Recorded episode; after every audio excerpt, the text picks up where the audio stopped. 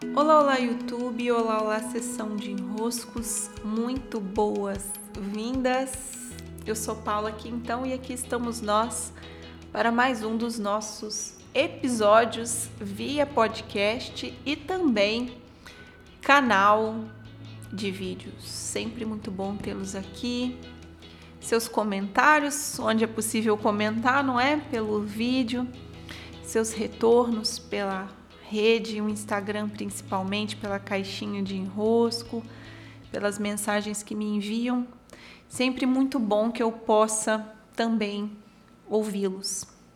Hoje eu vou trazer um tema que tem, tem assim aparecido como flashes nas minhas sessões individuais, também ali pelas entregas no clube dos impulsionadores ou uma mentoria em grupo ou outra. Esse tema ele ele costuma vir, e de uns dias para cá eu tenho percebido que ele está assim bem atuante sobre esse nosso movimento, esse nosso movimento de defesa, é um movimento natural de defesa quando nos percebemos em cenários que diagnosticamos como aqui tem uma inveja instalada. Ah, então, a temática que eu quero trazer hoje é a nossa reação à inveja, mecanismos de defesa aqueles cenários que nós dizemos aqui tem aqui tem uma inveja, que eu estou vendo a inveja do outro, aqui eu estou lidando com uma inveja. O que, que eu faço a partir disso? Tá. Existem algumas leituras que sobre o tema da inveja eu gosto muito de vez ou outra indicar e hoje eu vou indicar a Cabala da Inveja do Milton Bonder, tá? Newton Bonder. Ele tem uma sequência de três, uma sequência não, né? Um, um combo com três livros, que é a Cabala do Dinheiro, a Cabala da Inveja e a Cabala da Comida. Os três são muito bons. E ele acaba, através desses, desses livros, trazendo uma clareza sobre a dinâmica, ou, né, no caso da inveja, do dinheiro, da comida, bases bem estruturais das nossas trocas e interações com o outro, né? O modo como eu me relaciono com a comida, o modo como eu me relaciono com o dinheiro, o modo como eu me relaciono com o outro e essa defesa que eu posso acabar desenvolvendo por determinar, olha, aqui tem uma inveja, então o que, que eu vou fazer? Primeiro eu vou voltar um passinho na definição do que é inveja. Muito provavelmente é certo que eu tenho outros enroscos aqui que tratam especificamente sobre a inveja. Se vocês buscarem lá pelo buscador do Spotify ou de qualquer um dos canais de áudio que vocês ouvem, assim, né? Quando eu quero buscar algum tema que eu mesma falei, eu coloco lá enrosco, por exemplo, aqui vou colocar enrosco inveja. E aí eu vou ver se tem algum com esse título. Aqui no caso não encontrei falando especificamente da inveja mas talvez eu não tenha gravado ainda específico sobre ele. É, talvez não, né?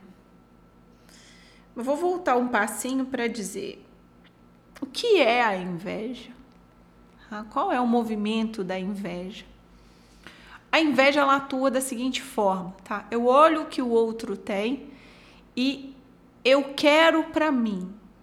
Ele começa assim. Eu olho o que o outro tem e eu quero para mim. Eu olho o que o outro tem e eu quero para mim. Só que a partir do momento em que eu percebo que eu não vou ter para mim, o movimento passa a ser: eu olho o que o outro tem e eu quero que o outro perca. Eu quero que o outro fique sem. Eu quero que o outro né, que aquilo que o outro tem seja destruído. Então, esse é o movimento que a inveja faz dentro de nós quando nós olhamos o que o outro tem e queremos para nós. E já que não vamos ter para nós, nós começamos inconscientemente, tá? A querer que aquilo seja destruído. Ou o contrário, o outro nos olha e começa dentro dele essa né, esse movimento. Eu olho o que o outro tem e eu quero que seja destruído. O outro olha o que eu tenho e quer que aquilo seja destruído. Tá? A depender de como nós estamos vibracionalmente, nós nos encontramos em algum nível. Tá? Então ninguém é vítima de nenhuma situação assim, ai, aqui o alecrim dourado, né? Nossa, tô aqui pleníssima, super bem, com pensamentos ótimos. Aí vem o outro invejoso e o invejoso me manda um olho ruim e aí isso faz um desastre na minha vida. Não existe isso, tá? Não existe isso. Para que qualquer coisa do outro possa entrar na minha vida, eu convidei, tá? Eu abri uma porta, eu deixei uma brecha, eu dei espaço. E aí, por causa disso, também dessa percepção de que eu posso fazer algo em relação ao que o outro está olhando, emanando, pensando, desejando, nós fomos um pouco condicionados e treinados que o melhor modo é nos defender. Né? Então a defesa, o que que ela, qual que é o mecanismo da defesa? É, eu coloco um muro aqui, eu coloco uma cerca aqui, eu coloco guardas aqui, eu coloco todo um arsenal, um aparato que me tira do olhar daquele outro que me restringe, que restringe a passagem daquele outro. E é sobre essa lógica que eu gostaria de trazer elementos a mais para começarmos, talvez, tá? Vou dar uma pincelada em extrapolarmos esse modo de pensar indo para outros caminhos, para que você possa testar outros caminhos, para você possa ser o laboratório desses próprios caminhos. Eu tenho visto pelos meus próprios olhos, observações pessoais, ciência pessoal e estudos que confirmam esse modo operandi que o mais inteligente não é colocarmos essas defesas, essas barreiras, esses muros enormes, já que isso restringe as minhas trocas do dar e do receber, meu fluxo de energia. Falando isso, eu me lembro de um livro que por muitos anos eu indiquei ele estava esgotado e agora ele foi reeditado, que é o do Alan Watts e se chama A Sabedoria da Insegurança. Vocês já devem, quem me acompanha há mais tempo, já deve ter visto eu citando esse livro aí vez ou outra, Sabedoria da Insegurança. Qual que é o argumento do Alan Watts? É lindo, né, o argumento desse livro.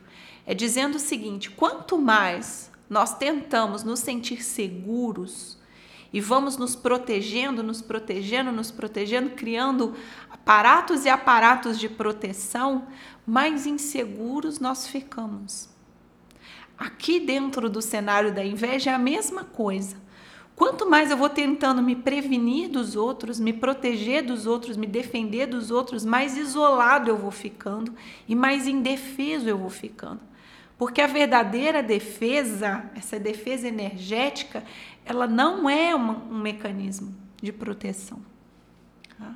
E aí entra essa, esse pedacinho de investigação que eu quero propor a vocês experimentar para ver se desenrosca mais ou se enrosca mais, né? É aí que a gente vai fazer o nosso olhar científico sobre nossa própria realidade. Isso está me enroscando mais ou isso está me desenroscando? Que é a seguinte postura. Se estão olhando com a intenção de me pegar algo, destruir algo, invadir algo, ao invés de eu fazer assim, ó, né?